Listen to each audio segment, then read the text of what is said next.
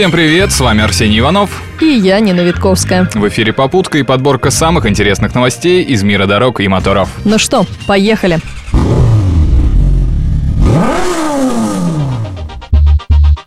2015 году была введена уголовная ответственность за вождение в пьяном виде, но несмотря на эти меры, количество пьяных за рулем и ДТП по их вине все равно исчисляется десятками тысяч. На днях Генпрокуратура поделилась статистикой преступлений, связанных с нарушением правил дорожного движения.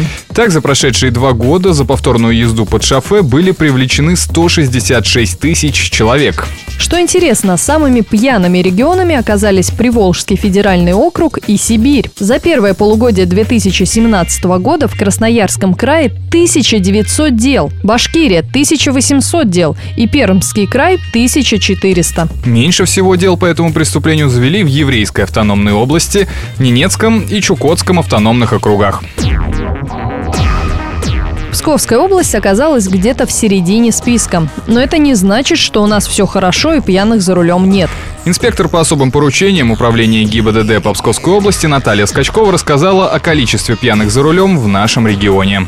За прошедшие три дня на территории Псковской области было выявлено 33 водителя, которые управляли автомобилем в нетрезвом состоянии. Госавтоинспекция Псковской области призывает всех участников дорожного движения не переступать закон. Пьяный водитель представляет собой большую угрозу для всех окружающих. Также госавтоинспекция обращается ко всем гражданам с просьбой не оставаться равнодушными к проблеме пьянства за рулем и призывает также своевременно сообщать о водителях, которые ведут себя на дороге неадекватно, управляют автомобилем в нетрезвом состоянии. По следующим телефонам 59 28 00 это телефон дежурной части управления госавтоинспекции Псковской области или по телефону 02.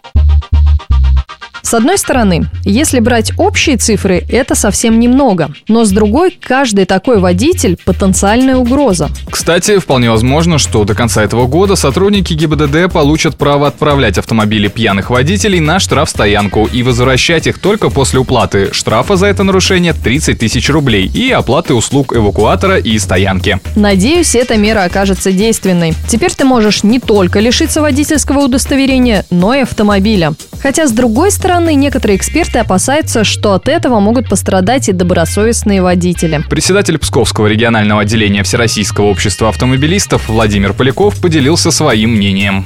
Ну, я думаю, будет действенно, потому что, ну, если кто-то злостный, там, я думаю, что будет действенная мера. Ну, а как думаете, вот есть возможные варианты, когда вот действительно можно побороть пьянство за рулем? Тяжело сказать, потому что и так сейчас законы уже ужесточили. Ну, тут сейчас уже и так, э, раньше было штраф или лишение, сейчас только лишение. И все равно э, задерживают людей.